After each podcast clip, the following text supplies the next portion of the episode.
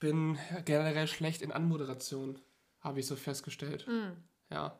das Und- ist blöd, weil du müsstest, du müsstest jetzt eine machen. Ja. In diesem Sinne, Leute, herzlich willkommen zur neuen Podcast-Folge. Diesmal geht es um das Thema selektiver Mutismus. Ein Thema, was, wovon wahrscheinlich einige sagen würden, okay, das ist eher ein Randthema, aber selektiver Mutismus ist ein Thema, was wahrscheinlich mehr betrifft, als man auf den ersten Blick vermuten würde. Lena, selektiver Mutismus. Hast du da schon mal Berührungspunkte mit gehabt? Also ich habe nie eine Person kennengelernt, von der ich das weiß, äh, dass, das, dass irgendwie genau diese Diagnose steht. Aber ich habe in meinem Leben schon mit Menschen zu tun gehabt, die einfach mit gewissen Menschen nicht gesprochen haben und die dann angesprochen wurden und nur geguckt haben. Und vielleicht ähm, war das bei denen so.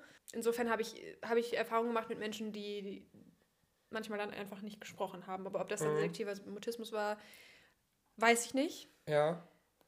Deshalb, diesmal reden wir ja über eine psychische Erkrankung, ein psychisches Krankheitsbild. Und äh, deshalb haben wir natürlich den lieben Jones dabei, der nochmal einen kleinen Einblick in die wissenschaftliche Lage über das Krankheitsbild gibt, damit wir und natürlich auch die Zuhörer und Zuhörerinnen ganz genau wissen, worum es geht. Beim selektiven Mutismus handelt es sich um eine Störung der sozialen Funktion mit Beginn in Kindheit und Jugend. Im Vordergrund steht vor allem die Unfähigkeit in spezifischen sozialen Situationen, wie zum Beispiel im Kindergarten oder in der Schule oder auch mit bestimmten Personen, die jetzt nicht zum engsten Familienkreis gehören, zu sprechen. Wichtig ist eben, dass das Kind oder der Betroffene in Situationen mit vertrauten Personen völlig normal spricht, teilweise auch sehr viel spricht, um vielleicht den, den Redebedarf irgendwie wieder auszugleichen. Dass auch in der Schule zum Beispiel dieses Nichtsprechen oft mit guten schriftlichen Leistungen kompensiert wird. Also dass es nicht irgendwie jetzt aufgrund einem kognitiven Defizit ähm, das Kind nicht spricht, sondern es andere Gründe hat. Mm, Das Problem beim Mutismus ist, dass oft zu Fehldiagnosen kommt, ne, weil weil es eben mit, mit vielen anderen Störungen eine gewisse Ähnlichkeit aufweist. Ja, zum Beispiel irgendwelche Sprachstörungen, die man, an die man da erstmal vielleicht denken würde. Oder auch an, an die autistische Störung, bei der auch viele Betroffene ähm, wenig sprechen. Und da muss man dann eben, eben ganz genau gucken und durch die Fachperson abklären lassen, dass wirklich es sich um den selektiven Mutismus handelt und eben nicht um eine der anderen Störungen. Ja, danke auf jeden Fall an Jones für die äh, kurze Einordnung. Äh, alle Links zu ihm findet ihr natürlich auch in der Beschreibung. Ähm, ja, Lena, jetzt sind wir schon mal gut gewappnet, was die Infos zum Thema angeht. Ich würde sagen, wir gehen jetzt direkt in die Erfahrungsberichte von euch aus der Community und schauen, was ihr uns so geschrieben habt. Pauline weiblich 16 schreibt: Ich wurde mit selektivem Mutismus, sozialer Phobie und Agoraphobie diagnostiziert. Bei mir ist der selektive Mutismus jedoch besonders stark ausgeprägt und ich würde behaupten, dass es die zentrale Rolle in meinem Leben einnimmt. Es fing alles schon im Kindergarten an, als ich zum Beispiel beim gemeinsamen Spielen nur passiv mitspielen und nichts sagen konnte. Als ich acht Jahre alt war, haben dann meine Eltern einen Kinderpsychiater aufgesucht, weil sie sich Sorgen machten. Da der Kinderpsychiater ein Mann war und ich besonders mit Männern nicht sprechen konnte, war das allerdings nicht wirklich hilfreich. Wir saßen Woche für Woche in einem Raum und haben unsere Zeit abgesessen, da ich ihn nur anschweigen und nicht mal nicken oder Kopfschütteln konnte. Irgendwann haben wir es deshalb abgebrochen.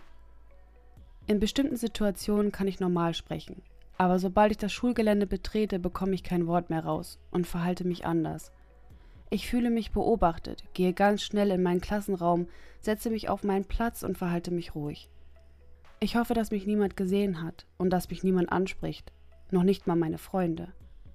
Mein Verstand will mir immer wieder einreden, in der Schule nicht reden zu dürfen. Es fühlt sich irgendwie falsch an, in der Schule bzw. während der Schulzeit zu reden. Von der ersten bis zur siebten Klasse konnte ich nur mit bestimmten Mädchen leise reden. Sobald Lehrer in der Nähe waren, war ich stumm und angespannt. Wenn mich Lehrer oder bestimmte Jungen bzw. Männer etwas gefragt haben, war ich wie versteinert, konnte keinen Blickkontakt halten, war gestresst, habe auf den Boden gestarrt und meine Hände geknetet. Ein weiterer Grund, warum es mir schwerfällt, mit Personen zu sprechen, ist, dass ich mir einrede, dass sie etwas Wichtigeres zu sagen haben und ich sie unterbrechen könnte und deshalb nichts sagen darf. Mir fällt es auch besonders schwer, mit Leuten zu sprechen, die wichtiger bzw. bedeutender sind als ich. Darunter kann man sich zum Beispiel vorstellen, dass ich mit Schülern, die etwa zwei bis drei Jahre älter sind, nicht sprechen kann. Genauso wenig mit Lehrern. Ja, Lena, Krass. Wie, wie siehst du deine erste Einschätzung? Jetzt, wo du das hörst, du meintest ja, du hast noch nicht so extrem viel von dem Krankheitsbild vielleicht gehört. Mhm. Wenn du jetzt so, ein, so eine Erfahrung mal hörst, von Pauline jetzt in dem Fall, wie, wie ist deine erste Einschätzung? Was sind so deine ersten Gedanken, die so im Kopf rumschwören? Also was ich auch auf jeden Fall interessant fand, darüber habe ich noch gar nicht so nachgedacht, dieser Aspekt, mit dem die anderen haben was Wichtigeres zu sagen. Ja. Ähm, und dass man dann lieber den nicht unterbrechen will. Ich kenne das von mir und auch Leuten in meinem Umfeld eher so, dass man so ungeduldig ist, bis die andere Person zu Ende geredet hat, weil man unbedingt was dazu sagen ja. will. Gerade in der Gruppe finde ich das immer schlimm. Ich muss sagen, auch mit meiner WG, wir sind alle richtig redfreudig. Ja. Und wenn wir alle zusammen sind, dann gibt es keine Sekunde Ruhe und dann ist es so schwer, sich einzubringen. Und ich habe immer eher so das gegenteilige Gefühl in meinem Alltag, dass ich so bin, so, oh, ich will jetzt auch mal was sagen. Aber das klingt auf jeden Fall richtig belastend, auch dass sie dann versucht hat, eine Therapie zu machen, aber das ungünstigerweise ja. bei einem Mann war. Ja, das, das ist halt wieder so das Problem. Ich musste auch sagen, ich habe mich da wirklich sehr selbst erkannt, nicht unbedingt im Sinne von Mutismus, aber ich habe ja auch mit sozialer Phobie zu kämpfen, auch mhm. schon seit ich denken kann, auch im Jugendalter. Und bei mir war es natürlich, weil ich ein Mann bin, genau umgekehrt. Bei mir war es immer so, ich hatte immer Angst vor schönen Frauen. Krass. Also wirklich Wie hältst so, du das dann mit mir in einem Raum aus? Ja, ist ganz schwer gerade. ich muss mich auch wirklich zusammenreißen. Deswegen musst äh, du so am Zittern. Ja, das seht ihr jetzt zwar nicht, wenn ihr es gerade hört, aber ich werde auch schon ganz rot und ich habe schon. Der viele Kaffee, den ich dir eingeflößt habe. genau so. Nee, um, um aufs Thema wieder zurückzukommen, bei mir war es oft so, dass ich halt wirklich in der Bahn die Sitze gemieden habe, wo eine schöne Frau in der Nähe ist, immer wenn ich irgendwie unter Beobachtung stand. Hm. Dann war das aber nicht so, dass ich nicht sprechen konnte, sondern soziale Phobie mäßig, dass ich vielleicht eine Panikattacke bekommen habe. Also, dass ich rot wurde, dass ich geschwitzt habe und irgendwann abgehauen bin. Mhm. So die in, in, in, der Reihenfolge ungefähr. Und ähm, ja, das bringt auch wieder so die Frage auf, inwiefern das Ganze halt mit sozialen Ängsten zusammenhängt. Mhm. Weil ich sehe da wirklich zum einen, glaube ich, dass soziale Ängste halt ein Riesending sind. Also mhm. sowieso bei sehr, sehr vielen jungen Menschen. Na, vielleicht sogar bei, bei den meisten. Es muss ja nicht mhm. unbedingt immer eine soziale Phobie sein, aber soziale Ängste sind da schon sehr ja, sehr, sehr vielfältig, aber halt auch so ähm, Thema Selbstwert. Wenn sie sagt, ja. okay, das, was ich sage, ist nicht so wichtig, mhm. das ist ja auch schon ein großer Indiz dafür, dass wahrscheinlich dass, äh, der eigene Selbstwert vielleicht nicht ganz so ja. groß ist oder auf einem Maß, der, der gesund wäre. Das glaube ich auch, weil mir ist auch eine Situation beim Lesen eingefallen von mir, wo ich sowas in der Art auch mal hatte. Ja. Ähm, ich hatte auch eine Lehrerin, die mich extrem eingeschüchtert hat in der Oberstufe. Ja. Und die wirklich legit, das, was du gerade gesagt hast, die hat deinen Selbstwert einfach zerschmettert. Die hat äh, wirklich. Das, was gute Lehrer halt so machen. Genau, das, was eine gute Pädagogin ausmacht. Die war auch kurz vor der Rente und. Ach, das ist unglaublich, ne? Also wirklich, ich könnte Sachen über diese Frau erzählen. Ich kriege jetzt schon wieder. Da machen wir einen eigenen Podcast nochmal drüber. Wirklich, da, da brauche ich auch selber eine, eine, eine Traumatherapie für. Ich kriege jetzt schon wieder Puls, wenn ich dran denke. Die Frau hat mich fertig gemacht, die hat mich richtig gemobbt und. Äh, das war wirklich schlimm. Und teilweise hatte ich das dann auch, wenn sie mich was gefragt hat, war das so, dass ich die richtige Antwort wusste, mhm. aber nichts mehr sagen konnte. Und dann hat sie mich zum Beispiel gefragt, ja, ähm, äh, wer ist der Präsident von Frankreich? Und dann wollte ich die Antwort sagen, mhm. aber es kam halt nichts raus. Und dann war sie auch so, man fasst es nicht. So richtig so, wie dumm ist die Alte so, ne? Ja, so hat sie über mich geredet krass. und dann jemand anderen drangenommen. Und das macht es halt immer schlimmer. Und deswegen, ich ja. kenne das nur aus diesen Situationen, aber ich kann mir gar nicht vorstellen, wie schlimm das sein muss, wenn dir das dann immer so geht, auch mit so alltäglichen Fragen. Jetzt nicht ja. mal irgendwie, du bist in einer Prüfungssituation, sondern jemand fragt dich, wie spät ist es oder so. Das ist nämlich das Ding. Ich finde nämlich auch bei selektivem Mutismus, auch wie Pauline das jetzt gerade so äh, geschildert hat, merkt man sehr, sehr gut, dass das auch wieder ein Krankheitsbild ist, was man im leichten Ausmaß vielleicht alt, alltäglich kennt, wie zum Beispiel bei dir oder in bestimmten Situationen, man hat einfach eine innere Blockade. Mhm. Aber beim selektiven Mutismus ist es halt wie bei allen psychischen Erkrankungen auf einem viel extremeren und chronischeren Level angekommen. Ja. So, das so ist bei halt mir hat es ja einen guten Grund ja. eigentlich, dass mein Kopf mich eigentlich so geschützt hat. In dem Moment gab es ja auch wirklich eine Bedrohung. Mhm. Aber so in, in Paulines Fall gibt es ja eigentlich keine offensichtliche ja. Bedrohung, wenn sie jetzt zum Beispiel jemand fragt, wie spät ist es oder so. Ne? Ja, aber ich glaube, das ist ja, das ist ja gerade so die Krux. So bewusst hat man vielleicht nicht wirklich so eine Gefahr im Kopf, aber mhm. ich kann mhm. mir schon vorstellen, dass die Psyche halt aus Erfahrung vielleicht mhm. einfach so blockiert ist, weil es, ja. weil man vielleicht gelernt hat, man sagt lieber nichts. Mhm. Also einen Grund wird es bestimmt haben. Also ich glaube auch, das kommt nicht von einfach so. Wir wünschen natürlich beide, dass das äh, besser wird. Wir drücken dich Fall. ganz doll von beiden mhm. und ähm, hoffen, dass sich das mit der Zeit legt. Fühle dich ganz doll gedrückt und wir gehen weiter zur nächsten Erfahrung. Ja. Valerie, weiblich 24, schreibt. Aufgefallen ist mein selektiver Mutismus schon im Kindergarten. Damals dachte man noch, es wäre lediglich eine Phase. In der Grundschule fiel dann allerdings auf, dass ich Schwierigkeiten mit Mitschülern außerhalb meines Freundeskreises hatte, im Unterricht nicht aktiv mitmachte und mit den Lehrern so gut wie gar nicht kommunizierte. Auf dem Gymnasium, wo ich ohne meine Grundschulfreunde eingeschult wurde, wurde schnell klar, dass ich keinen Anschluss an die Klasse finden konnte und den Anforderungen der mündlichen Noten nicht genügte. Durch Zufall fand ein Familienmitglied einen Zeitungsartikel über selektiven Mutismus, sodass ich zu einem Spezialisten kam und mit elf Jahren diagnostiziert wurde. Die Sprechblockaden waren bei mir immer mit starker Angst verbunden.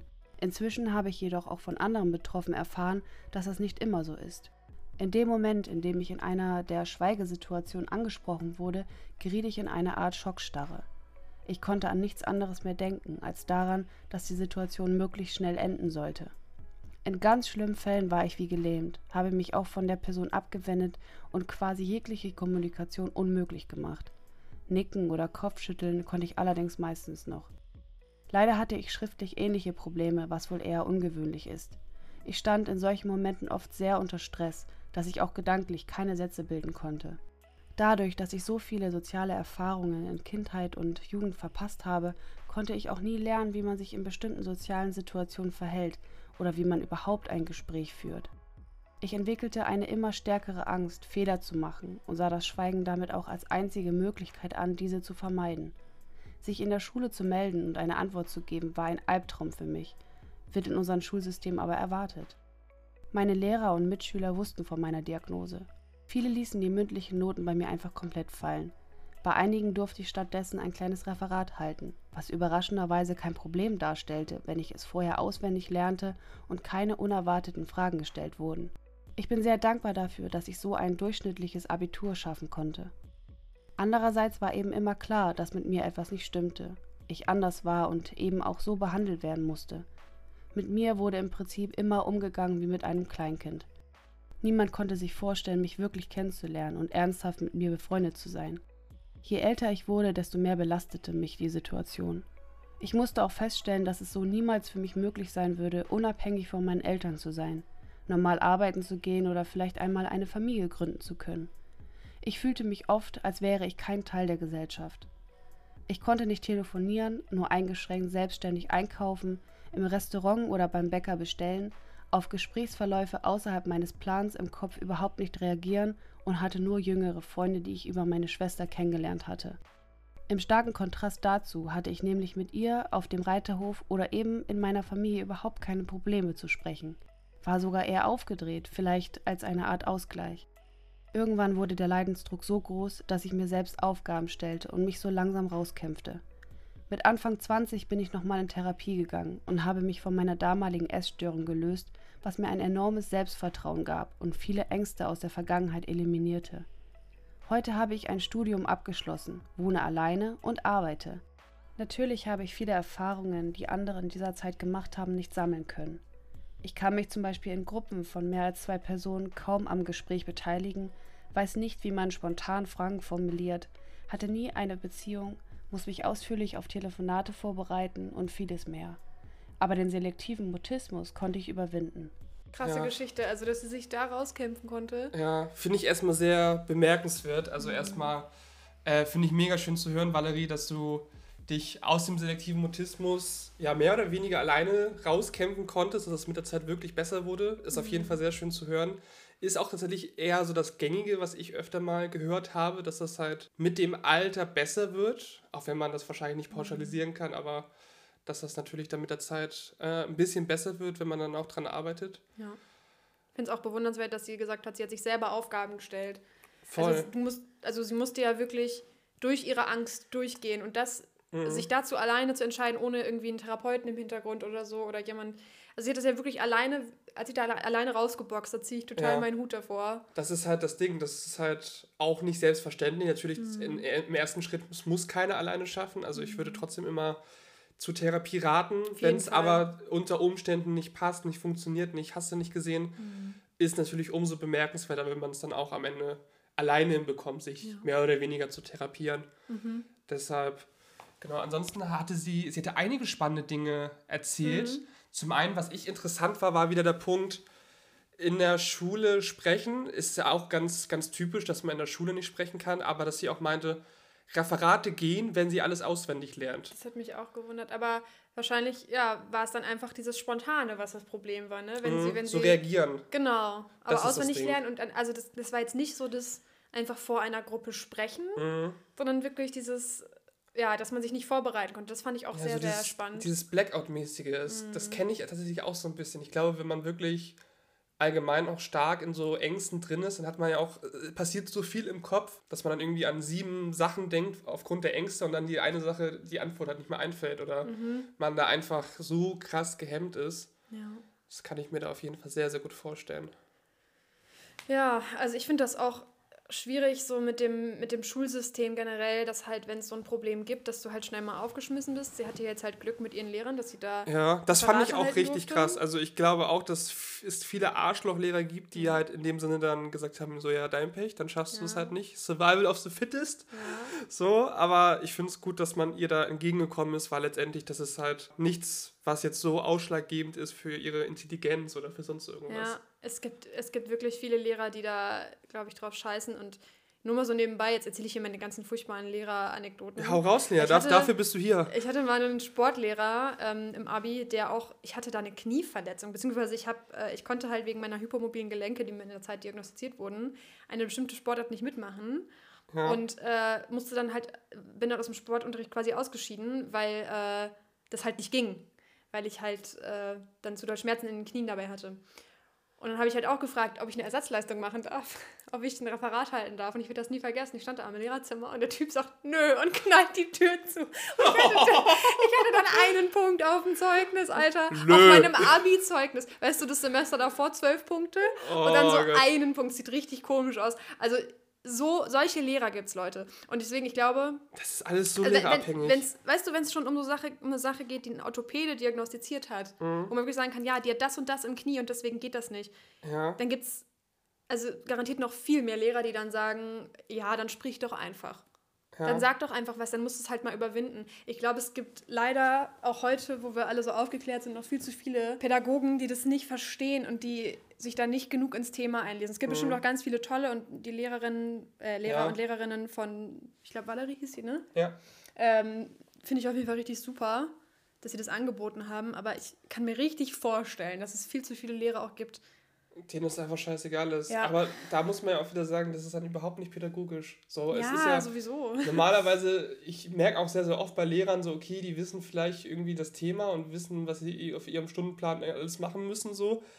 Aber am Ende des Tages, da fehlt die Pädagogik. Und das sollte man nicht vernachlässigen. Viele Lehrer sind halt vielleicht in ihrem Fach ganz gut, aber sind halt pädagogisch überhaupt nicht wertvoll oder überhaupt nicht fördernd oder fordernd. Fragt man sich, was machst du nochmal beruflich so? Bist du nicht Pädagoge? Weil benutzt das mal. Also das Ja, es gehört ja auch zum. Beruf. Das mu- darf man nicht vergessen. Aber aktuell aufgrund des Lehrermangels ganz, Mhm. ganz schwieriges Thema wahrscheinlich. Ich glaube dann, ja, okay, warst mal Hausmeister da, komm, dann mach jetzt mal die Geschichte und so. es ist krass. Also in Berlin habe ich schon sowas gehört. Natürlich jetzt nicht der Hausmeister, aber schon Leute, die überhaupt nichts lehramtsmäßig studiert Ja. haben, die Quereinsteiger sind so und einfach gesagt haben so, hey, let's Ja, go. ich habe das auch schon mitbekommen. Also meine Ja. ehemalige Dozentin, die auch menschlich, naja, ich sie, die ist menschlich einfach, naja. naja, ich kann sie mir nicht so als Lehrerin vorstellen, aber Ja. gut. Die ähm, hat auch nach einem Semester gesagt, ähm, sie macht jetzt Kunstlehrerin und sie ist halt, ja, ich will jetzt nicht so sehr ins Detail gehen, aber also ich habe halt Grafikdesign studiert so. Und sowas hat sie halt auch in der Art gemacht. Und die ist, hat auch keine Pädagogikausbildung hinter sich. Und ich finde das halt ganz schwierig. Der Lehrermangel ist natürlich auch schlimm und die Lücken müssen gefüllt werden, aber generell, also es auch Leute, die eine Lehrerausbildung hinter sich haben. Ich meine zum Beispiel die, die gute Lehrerin, von der ich vorhin erzählt habe, Ja. äh, und der, der Sportlehrer, die hatten auch beide, ähm, die haben auch beide ihre Lehrerausbildung hinter sich und die waren trotzdem total scheiße. Also Ja. ich glaube, es gibt schon viele Leute, die, also ich glaube einfach, es wäre total wichtig, dass im Studium solche Sachen beigebracht werden, dass es dazu irgendwie Schulungen gibt und dass das auch Pflicht ist, das zu besuchen, dass das keine Wahlkurse sind oder so, sondern dass es wirklich so psychische Erkrankungen ähm, und auch gerade so Sachen, die im Jugendalter viel vorkommen, dass das behandelt wird im Studium, Wirklich, ja, dass, ich- dass man damit umgehen kann, dass man auch nicht dann irgendwie vor Tatsachen gesetzt wird, von denen man überhaupt kein, keine Ahnung hat. Ja, ja. Man muss aber auch dazu sagen, das ist ja ein riesengroßes Problem. Ich habe auch schon sehr, sehr oft von Fachpersonal in Psychiatrien gehört, die keine Ahnung von psychischen Boah. Erkrankungen haben. Das ist ja noch viel krasser. Ja, ist schon heavy. Äh, Es ist, Ja, da fragst ja. du dich auch, was da irgendwie in der Ausbildung alles schief läuft. Mhm. Aber Da wundert man sich dann Ja. irgendwie auch nicht mehr. Aber ich habe auch von, also vielen Leuten, wir schweifen ganz schön ab, glaube ich. Aber ja, erzähl gerne. Ja gut, aber geht ja auch ums Thema, Mhm. Thema Schule. Ich habe auch schon von äh, Freunden, die Lehramt studieren, gehört, dass man einfach darüber auch nicht genug lernt. Also dass man halt im Lehramtsstudium, dass es erstmal viel anspruchsvoller ist, als viele denken. Mhm. Und dass man allen möglichen Mist lernen muss, den man echt nicht mehr braucht. Wie in der Ja, Schule halt auch. Wie in der Schule halt. Ja, also man geht ja auch wieder zur Schule, das passt dann ja. Ähm, aber sowas kommt halt viel zu kurz. Viel zu kurz. Und das wäre, glaube ich, echt das Allerwichtigste, dass Lehrer darauf geschult werden. Und Ja. das, äh, ja, Deshalb hätte uns natürlich auch gefreut, Valerie, wenn du wahrscheinlich, vielleicht hätte es dich auch gefreut, wenn du früher bessere Hilfe bekommen hast. Mhm. Natürlich kannst du trotzdem extrem stolz darauf sein, es alleine geschafft zu haben. ja. Deshalb fühle dich ganz so gedrückt. Vielen, vielen Dank für deine Erfahrung und wir springen weiter zur nächsten Erfahrung. Anastasia, weiblich 24, schreibt. Mit drei Jahren wurde ich das erste Mal außerhalb der Familie betreut und sprach mit niemandem. Es wurde aber als normal angesehen, da ich noch so jung war, doch im Kindergarten wurde es schwieriger. Plötzlich wurde von mir erwartet, mit anderen Kindern und Erziehern zu sprechen, was mich absolut überforderte. In dieser Zeit fing ich an zu verstehen, dass das nicht normal war. Keiner verstand, wenn ich zum Beispiel beim Werken nicht mehr mitmachen wollte. Also machte ich weiter das, was von mir erwartet wurde. Ich lernte meine Wahrnehmung zu ignorieren, meinen Körper zu übergehen, nur damit ich den anderen das geben konnte, was sie von mir erwarteten. Wenn ich keine Aufgabe von den Betreuern bekam, saß ich den ganzen Vormittag in einer Ecke und schaute oft alleine aus dem Fenster. Die Sonderkindergärtnerin und meine Kindergartenpädagogin sprachen mit meinen Eltern zum ersten Mal über selektiven Mutismus und gaben ihnen ein Buch darüber mit. Ich kam zu einem Schulpsychologen. Er gewann recht schnell mein Vertrauen und ich konnte mit ihm ganz normal sprechen. Also war seine Diagnose, dass ich ganz normal bin und keine Probleme habe. Fremde, laute, hektische Umgebungen und viele Menschen verunsicherten mich aber weiterhin und führten zu Sprechblockaden. Seine Diagnose gab mir das Gefühl, normal zu sein und mich lediglich nicht genug anzustrengen, wenn ich sprechen wollte. Doch mit der Zeit bekam ich die offizielle Diagnose selektiver Mutismus. Bei der Prüfung für die Schulreife durfte ich aufgrund meiner Erkrankung meinen Vater mitnehmen und ich flüsterte ihm alle Antworten ins Ohr, die ich geben sollte. Es gab dann Gespräche mit meiner neuen Lehrerin, die mich trotz des selektiven Mutismus normal unterrichten wollte, da meine schulische Leistung gut war. Ich durfte mit Gestik und Mimik antworten. Die Lehrerin war sehr geduldig mit mir und gab mir das Gefühl, dass es egal war, wie ich kommuniziere. Sie gab mir immer wieder Chancen, etwas zu sagen, bei dem ich Ja, Nein oder Nicken bzw. Kopfschütteln konnte. Irgendwann gelang es mir, eine Antwort zu geben, und gegen Ende des ersten Schuljahres konnte ich einzelne Wörter außerhalb meiner Familie sprechen. Als ich mit elf Jahren auf eine höhere Schule wechselte, war alles neu, fremd und es wurde viel Selbstständigkeit erwartet. Ich konnte dort sprechen und war gut im Unterricht, schaffte es aber nicht, neue Freunde zu finden. In der Schule meinten Mitschüler oft abfällig, dass ich mich nicht trauen würde, etwas zu sagen. Das war aber nicht so. Ich hatte alle Antworten im Kopf. Ich hatte vollständige Sätze und komplexe Antworten im Kopf. Ich bin sehr klug, aber ich konnte es nicht zeigen. In mir stieg immer mehr die Anspannung und ich wollte alles laut rausschreien können. Mit 14 Jahren sollte ich eine Berufsausbildung suchen und fand eine in der Bildungsanstalt für Kindergartenpädagogik. Im Nachhinein würde ich sagen, diese Schule war meine erste Therapie. Ich hatte Pädagogikunterricht und versuchte alles aufzunehmen und für mich anzuwenden. Ich konnte in der ganzen Schulzeit immer besser sprechen, aber nicht zu mir selbst stehen oder meine Gefühle ausdrücken. Dadurch entstand leider das Skinpicking, unter dem ich heute noch leide. Die Anspannung und der Druck konnten sonst nicht aus mir raus. Auch Ängste kamen immer mehr dazu. Nach der Schule und dem Abitur fiel ich in ein Loch. Nichts gab mir mehr Rahmen und Struktur. Ich suchte mir eine Psychologin, bei der ich bis heute bin. Bei ihr lerne ich, meine Gefühle auszudrücken und zu spüren, ab wann mich eine Situation überfordert und ich Rückzug und Ruhe brauche. Dass ich auf meine Bedürfnisse achten darf und nicht nur das erledigen muss, was andere von mir möchten. Ich glaube, dass ich von klein auf an eine sehr starke Wahrnehmung hatte und mich die ganzen Eindrücke überfordert haben. also sprach ich nicht mehr, um meine Reize nach außen zu reduzieren. Inzwischen arbeite ich einem Hort und habe meine Sprachbarriere überwunden.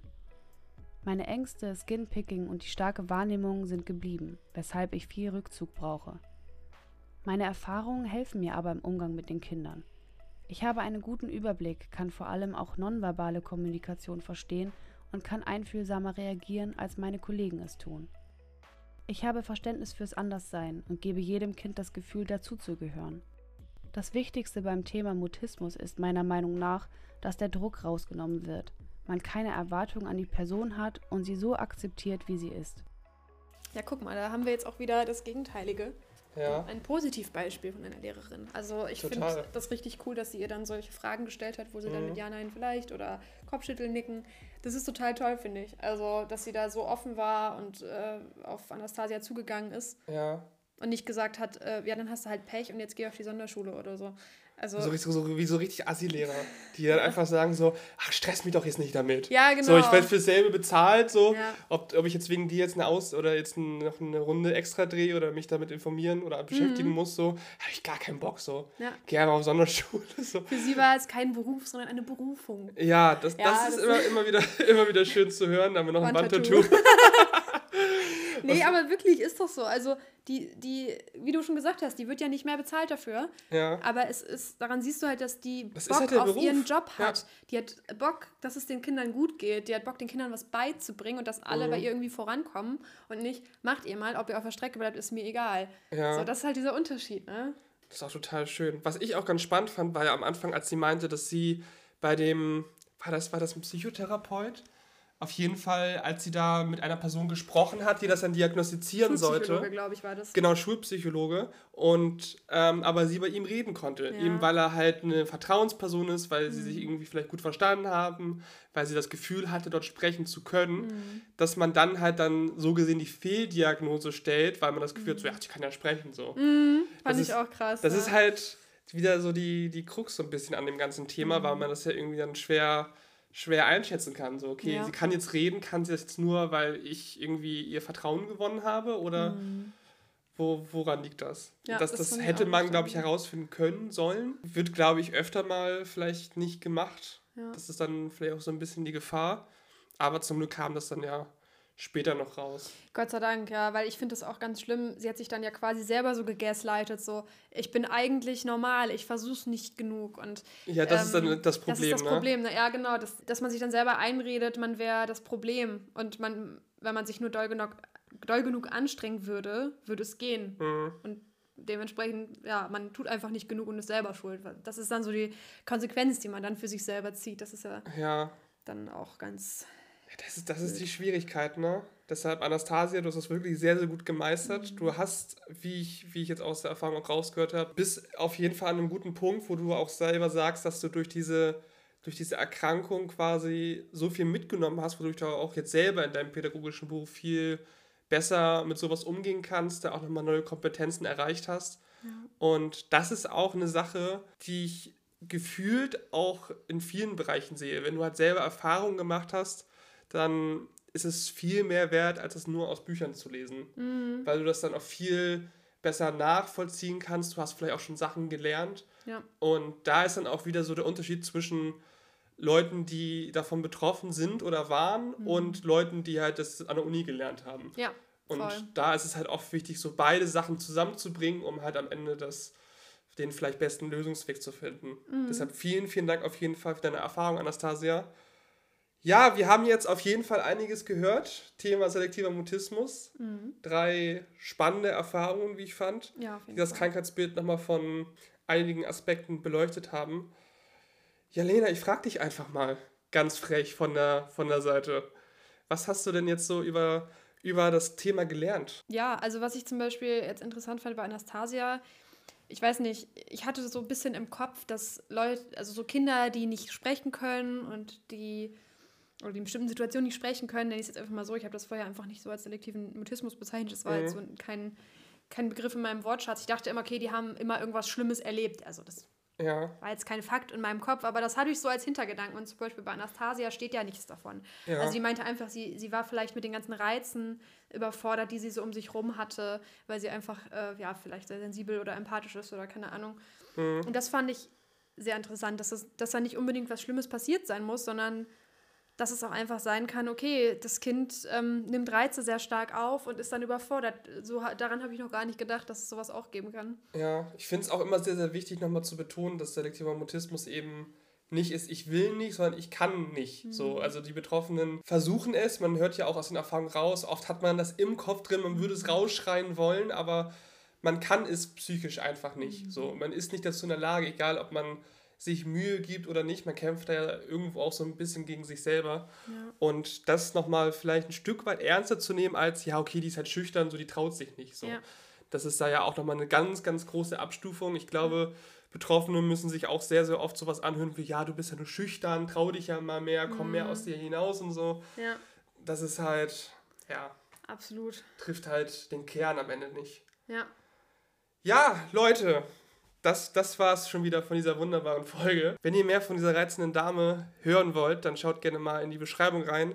Das blonde Chaos. Ansonsten für den Podcast. Ihr findet uns wie immer Instagram, TikTok, YouTube, alles, was ihr euch ausdenken könnt, sind wir am Start mit vielen verschiedenen Erfahrungsberichten, sowohl schriftlich als auch videotechnisch, audiotechnisch. Worauf ihr Bock habt, Leute. Ihr wisst es doch. Es ist ein Traum. Ja, deshalb, uns bleibt nicht mehr viel zu sagen als äh, danke fürs Zuhören. Passt auf euch auf, bleibt gesund und bis zum nächsten Mal. Tschüssikowski.